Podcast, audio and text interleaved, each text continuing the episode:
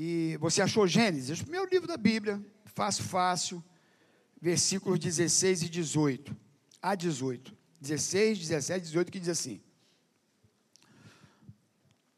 Partiram de Betel, e havendo ainda pequena distância para chegar a Efrata, deu à luz Raquel um filho, cujo nascimento lhe foi a ela penoso. Em meio às dores do parto, disse-lhe a parteira: Não temas, pois ainda terás este filho. Ao sair-lhe a alma, porque morreu, deu-lhe o nome de Benoni, mas seu pai lhe chamou Benjamim.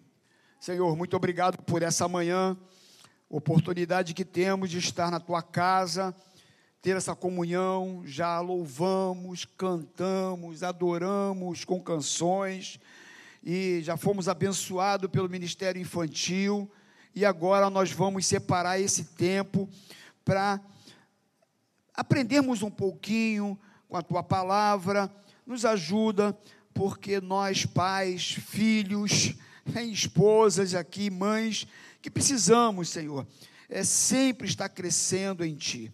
Então, que a Tua boa mão esteja sobre nós nesta manhã, em nome de Jesus Cristo. Amém. Toma seu lugar. Irmãos, esse texto que nós lemos diz que Jacó, ele, ele está caminhando com a sua esposa e ele estava com um grupo de pessoas com ele, estava partindo de Betel e havia ainda uma distância para chegar numa cidade chamada Efrata.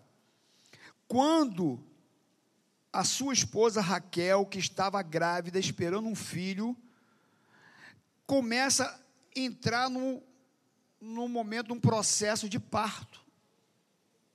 E aí, nesse processo de parto, ela está com muita dificuldade. Imagina a cena. Numa estrada que eu tenho certeza empoeirada, com dificuldade de caminhar. Aquela mulher entra nesse processo de parto, um lugar sem UTI, sem estrutura, indo de uma cidade para outra, como diz o texto aqui no versículo 16, sentindo dores. A parteira tentando de tudo para que desse certo aquele parto, mas diz que o nascimento daquela criança foi penoso. E que mesmo a parteira dando força, você vai ter essa criança, essa criança vai nascer. Mas Raquel não suporta. E diz o texto que ela morre. Mas antes dela morrer, ela faz um pedido para o seu marido, para Jacó, que o nome da criança, olha só, você leu o texto comigo? Olha como é que está escrito aqui. 17. Em meio às dores do parto, disse-lhe a parteira: Não temas, pois ainda terás esse filho. Ao sair-lhe a alma, porque ela morreu, deu-lhe o nome de Benoni. Então, no último momento, o último suspiro da sua vida, ela pede que colocasse o nome da criança de Benoni. E aí o que acontece é que Jacó disse: não, não vai ser Benoni. O nome da criança vai ser Benjamim. E aí, pensando sobre isso, né? Parece até que Jacó foi insensível com a sua mulher. Porque o último pedido dela é que fosse Benoni. E o camarada diz: não, não vai ser Benoni, vai ser Benjamim.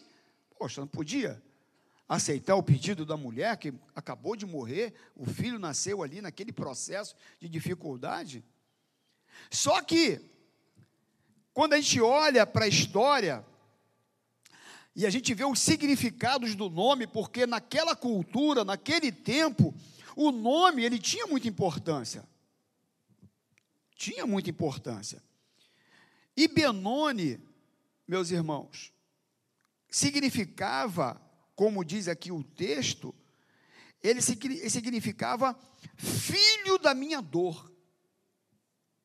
Então, o que Raquel pede é que colocasse o nome filho da minha dor. Só que Jacó diz: não, ele será chamado Benjamim, que significa filho da mão direita, ou filho da minha mão direita. E aí a gente começou a pensar sobre isso, né? Por que, que Jacó não aceitou o pedido da, da esposa e por que, que ele tomou essa decisão? E a gente começou a pensar sobre essa questão de, de nomes, né? Tem cultura que, que, que tem essas questões, né? Tu vê os índios, né? Por exemplo, é, como é teu nome? O meu nome é o Grande Urso Branco. Por quê? Porque o pai dele brigou com o urso, matou o urso. Quando a, a esposa estava grávida, aí nasceu o índiozinho, não, vai ser o nome do. É? Aí, não vou contar essa piada, não. Posso não. Como é que é o nome daquele ali? Aquele ali é lua cheia. Porque quando minha esposa estava grávida, né, estava um dia de lua cheia e nasceu o índiozinho, então o nome dele é lua cheia. O resto da piada eu não vou contar mais não. Aí depois, se você quiser, tu me procura no final do quando eu conto para você. Os nomes têm significado. Então, ele disse: não, o nome dele vai ser Benjamim, filho da minha mão direita. Porque a gente começa a pensar sobre o significado do nome, meus irmãos, e a gente olha para o próprio Jacó. A sua mãe dá o nome para ele de Jacó, e Jacó significa o quê? Usurpador, trapaceiro, trambiqueiro, sem vergonha, mau caráter.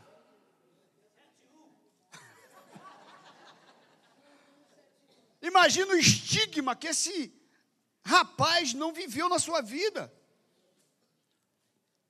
Outro dia, uma, aqui a menina que trabalha com a gente lá, estava chamando a filha dela por um nome. Eu falei, ó, para de chamar desse nome.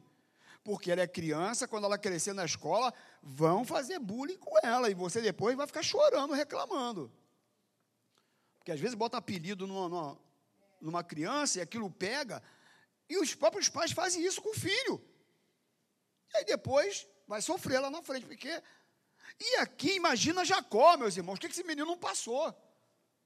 Você chamar de trambiqueiro, de trapaceiro, de sem vergonha, 7-1, como lá, mandou lá alguém lá. Mas ele, e, pior que parece que ele, ele, ele, ele, absorveu o nome dele, né? Porque Jacó, o bichinho enrolado. Ele enrola seu pai para pegar a bênção do irmão. Ele enrola o irmão, tomou a primogenitura do irmão, o irmão veio cansado, ele aproveitou o ensejo. E aí ele, por conta disso, o irmão Esaú queria matá-lo. Ele foge de casa. E quando ele foge de casa, meus irmãos, ele tem uma experiência daquela assim, pentecostal, meus irmãos. É, no caminho, quando ele está fugindo de Esaú, diz que ele para, pega um, um, uma pedra, faz de travesseiro, e aí ele vê uma escada descendo do céu, ele sonha, uma visão de anjo descendo, anjo subindo, o Senhor aparece, fala com ele que aquele lugar era dele. Mas nem assim dá jeito, rapaz. O cara tem uma experiência daquela e continua enrolando, e vai ter lá com um Labão, e um, um, Labão enrola ele, ele enrola Labão. É, é um enrolo só. O sujeito era complicado. Então, meus irmãos, o nome, às vezes, sabe, traz essas complicações. E Jacó foi influenciado principalmente por sua mãe. E a pergunta é: como seu filho tem recebido o nome que você tem dado a ele? Mas aqui eu não estou falando agora de propriamente o nome que você o chama, mas qual é a leitura que ele tem feito daquilo que você tem dito que ele é. Porque nós precisamos nomear e dar identidade aos nossos filhos. Eles dependem disso. E olha, eu quero dizer para você que não depende da idade, não, tá? Até o senhor, eu. Hoje eu ganhei um presente de manhã, logo cedinho, do meu filho. Ele veio lá com a, com a bolsinha, que ele nem foi na loja comprar, mas, é, mas ele foi, mas ele veio com a bolsa para me dar de presente. Quando ele me deu, eu falei: meu filho, você é uma bênção na minha vida. Você é um é homem de Deus, eu te amo, meu filho. Eu senti que ele se emocionou com o que eu falei para ele. A gente precisa é, afirmar os nossos filhos. A gente precisa, sabe, meus irmãos, dar identidade para os nossos filhos. A gente sabe que as palavras não têm poder. A palavra que tem poder é a palavra de Deus. Essa palavra tem poder, mas as palavras influenciam. Se você começar a falar para o teu filho que ele é um preguiçoso, que ele é sem vergonha, que ele não serve para nada, que ele não faz mais do que a obrigação dele. Agora tu vem com a nota 10 para você. Oi, pai, aqui tirei 10. Não faz mais do que obrigação. Eu pago a tua escola, tem que tirar 10 mesmo.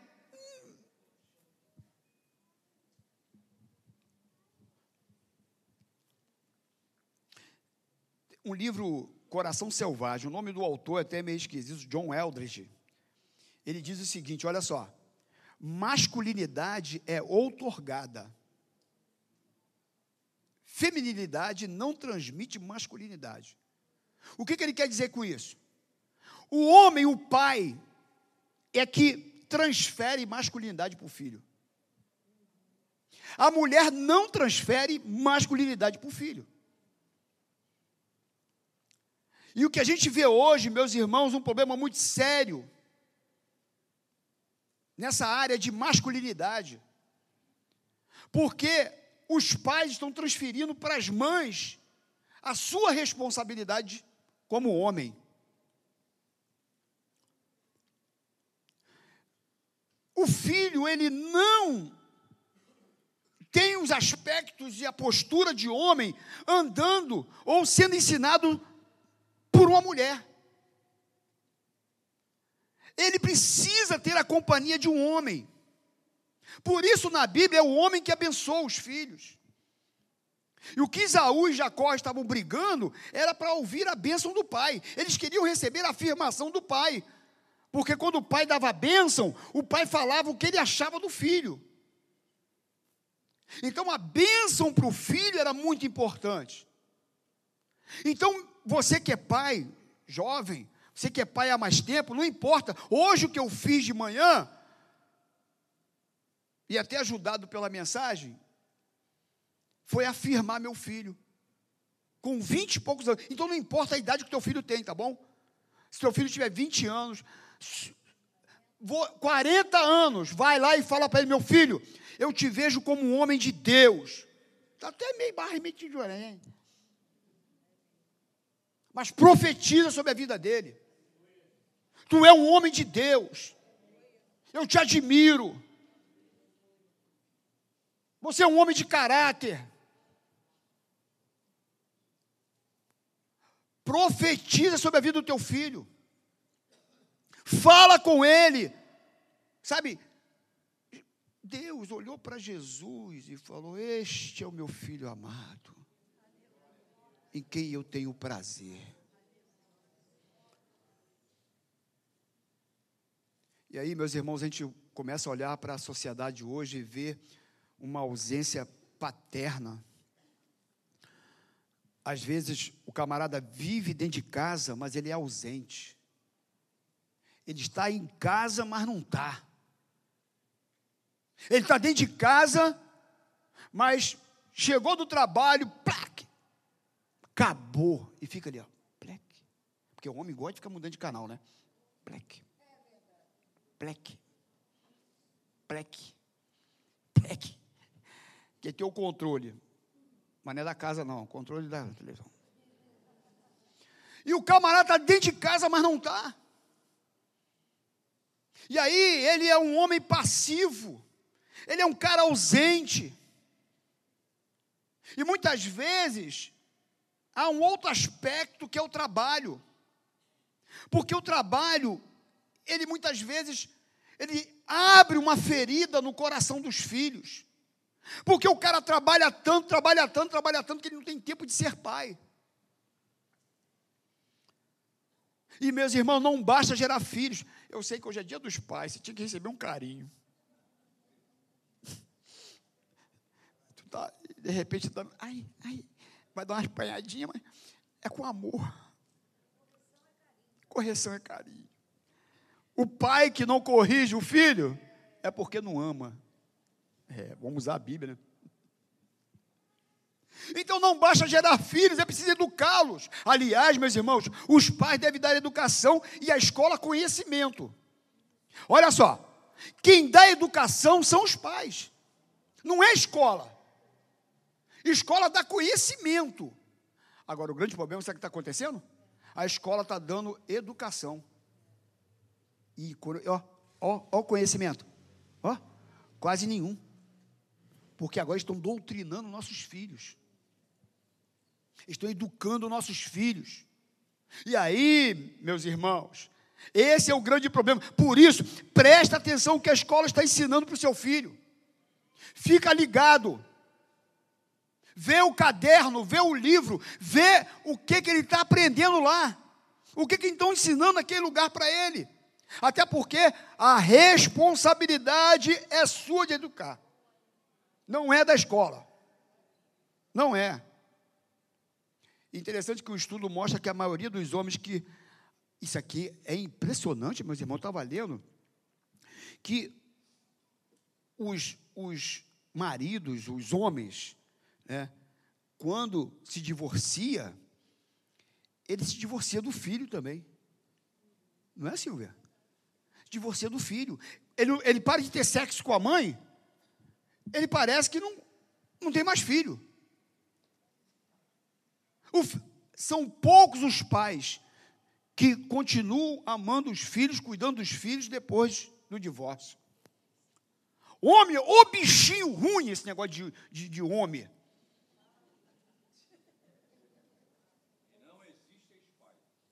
Não é, não existe ex-pai, cara. Tu é pai, é pai.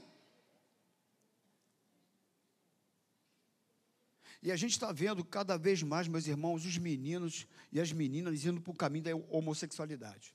É ou não é? Você já viu o índice como está hoje? Hein? Vocês já viram? Hein? Meu Deus! É um absurdo. A quantidade de meninos e meninas. Semana eu vi duas meninas, cara. Novinhas. Se beijando. Eu falei, que isso, rapaz? Não é discriminação, até porque elas escolhem, decidem a vida que elas querem levar. Cada um decide, não é verdade? Mas, às vezes os pais não sabem nem aonde ela está, o que está fazendo, com quem está fazendo.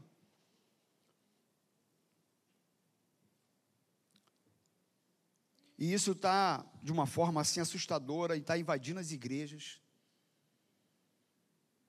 E a gente precisa, sabe, meus irmãos, ter muito amor com nossos filhos, muito cuidado com nossos filhos.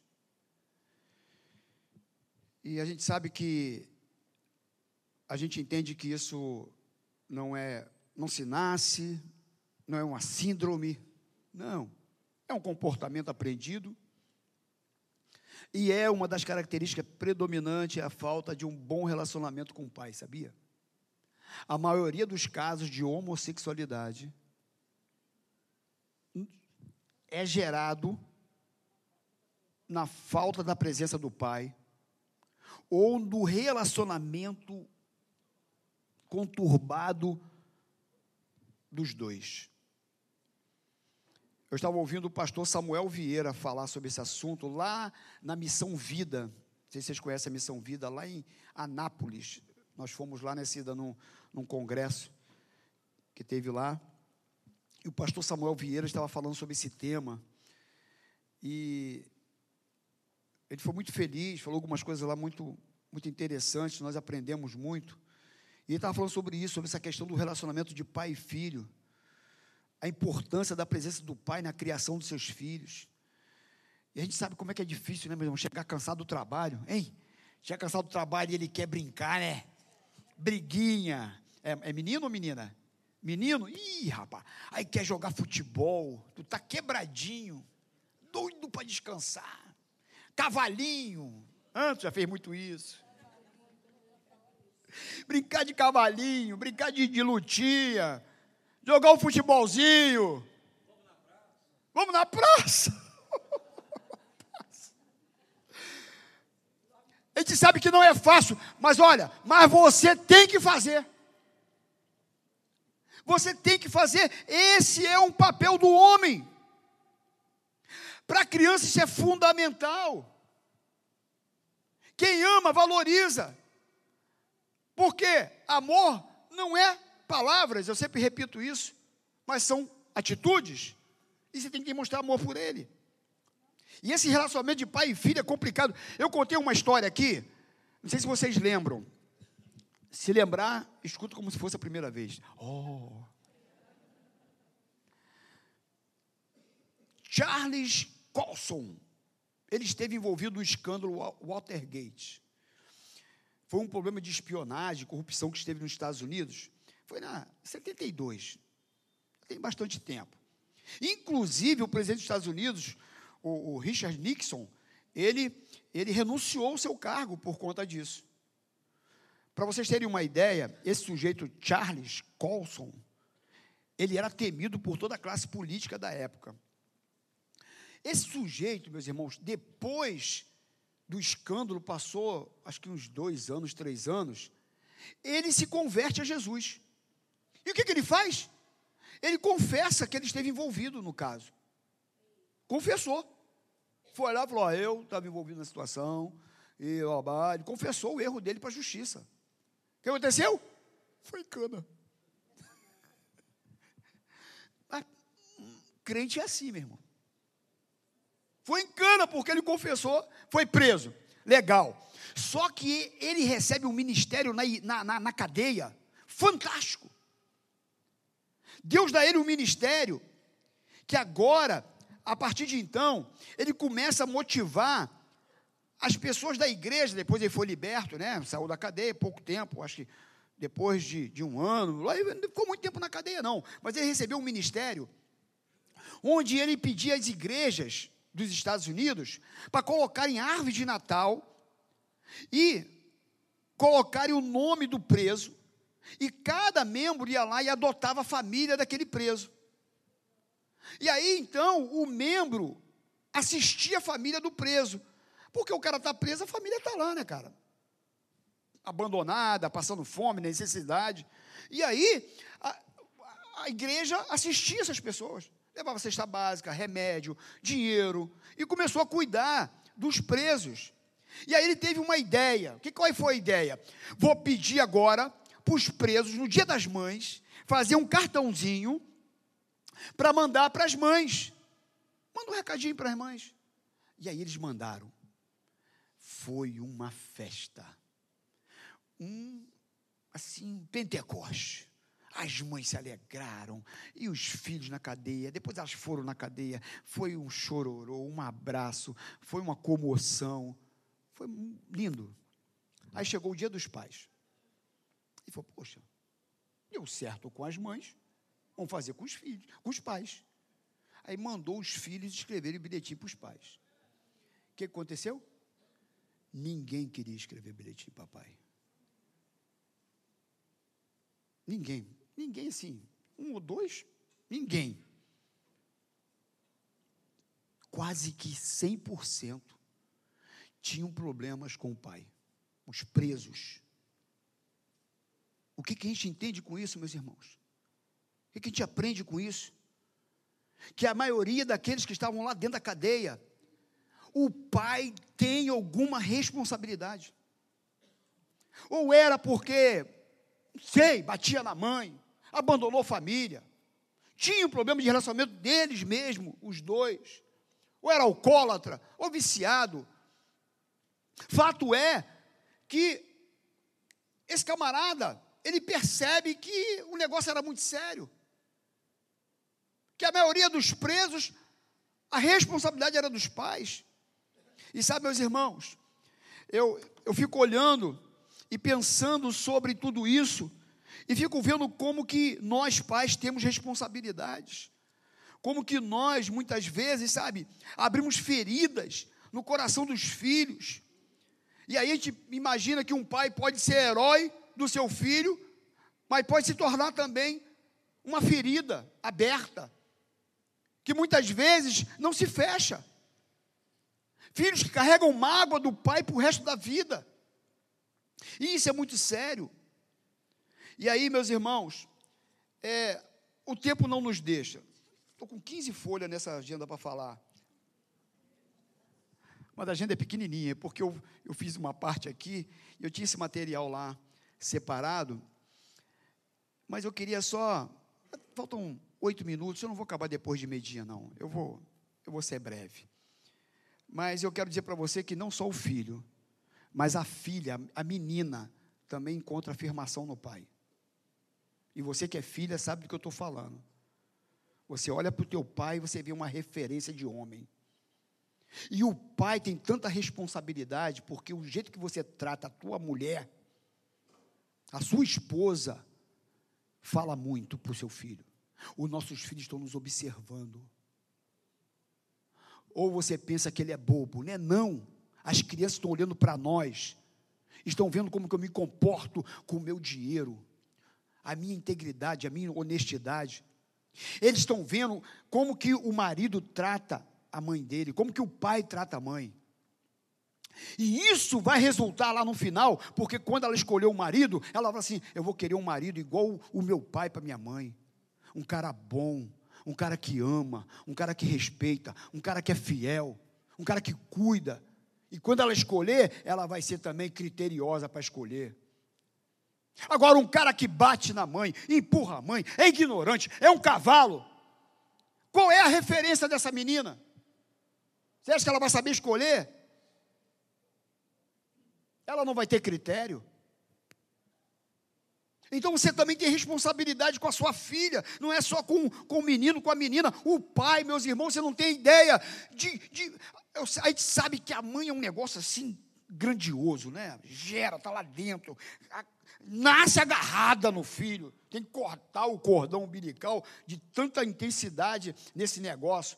Aliás, a Bíblia compara o amor de mãe, o mais próximo do amor de Deus. É o, mãe, é o amor de mãe, a gente sabe. Mas a figura do pai dentro de uma casa tem uma influência para o filho e para a filha. Impressionante. E por conta da ausência, muitas vezes, de um pai, de uma figura, de um homem, leva os filhos, sabe, para uma derrocada. Na área financeira, emocional, sexual, todas as áreas da sua vida. Um filme, eu me lembrei agora. É, como é que é o nome do filme, rapaz? Ai, Jesus, me ajuda aí. É, proposta indecente. Quem falar que lembra, porque eu já sei que. Quem lembra aí do proposta indecente? Você, Itana? Novinha? Nem parece que tem essa idade toda. Então, proposta indecente. Qual era a proposta? Um cara milionário viu uma mulher linda com o marido, acho que foi no restaurante, ela começou, caramba, que mulher linda. E aí ele fez uma proposta. Na época era um milhão de dólares. Hoje, se fosse o filme fosse mais recente, devia ser 100 milhões. naquela época foi um milhão de dólares que ele queria passar só uma noite com ela. Só uma noite. Falou assim: olha, e falou para o marido e para ela. Falou assim: olha, eu dou um milhão de dólares para passar uma noite com a sua esposa. Para passar uma noite com você. Só uma noite. E nada mais. No princípio, ele, não, é ruim. Não. E ela também. Mas aí estavam numa situação financeira ruim. O negócio começou a ficar esquisito. E o cara já começou a pensar no assunto, né? Um milhão de dólares uma noite. Não vou contar o filme, depois tu vai lá e pesquisa e vê o filme. Mas aí um colega de trabalho chegou para uma menina, aí já está no trabalho, aí já saiu do filme, tá? Agora estamos aqui na nossa vida cotidiana. E aí um rapaz chegou o colega de trabalho e falou assim: se eu te desse 100 mil reais para você dormir comigo hoje à noite, você iria? Aí ela pensou, conta de luz, conta de água.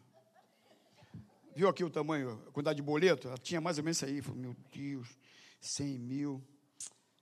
Ah, 100 mil, hum, uma, uma vez só, 100 mil. 100 mil tá bom, 100 mil eu vou. Aí você, e se eu te der 50 mil? Aí, pô, falou 100 mil, cara. 50 mil? 50, ah, 50 mil também dá, né? 50 mil. Tá, 50 mil. 10 mil. Aí ela olhou, 10 mil? 10 mil? Tá. 10 mil? 10 mil? Tá. Tá bom, 10 mil. Ó. Ele, a última. E se eu te desse mil?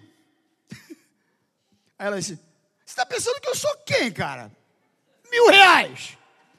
Aí ele respondeu para ela: Não, quem você é eu já sei. Eu só queria saber o seu preço.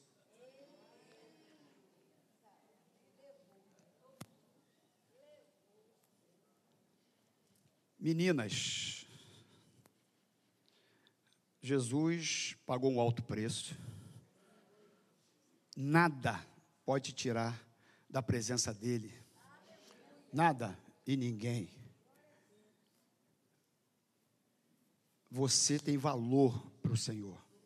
Seus filhos têm valor para Jesus. Sua casa é de Jesus. Não se venda, pai, por conta de trabalho, por conta de proposta indecente. Não se venda, mãe. Não perca sua casa. Não perca seus filhos. A família é a coisa mais importante depois de Deus. Ó, Deus, família, está em segundo lugar. Deus, família. Não perca a sua família por coisas baratas. Dê seu tempo para o seu filho. Dê afirmação para o seu filho. Seja um pai presente. Seja um bom marido. Seja um homem íntegro. Seja um homem honesto. Porque o seu filho está te observando. Que Deus nos ajude a ser um bom pai.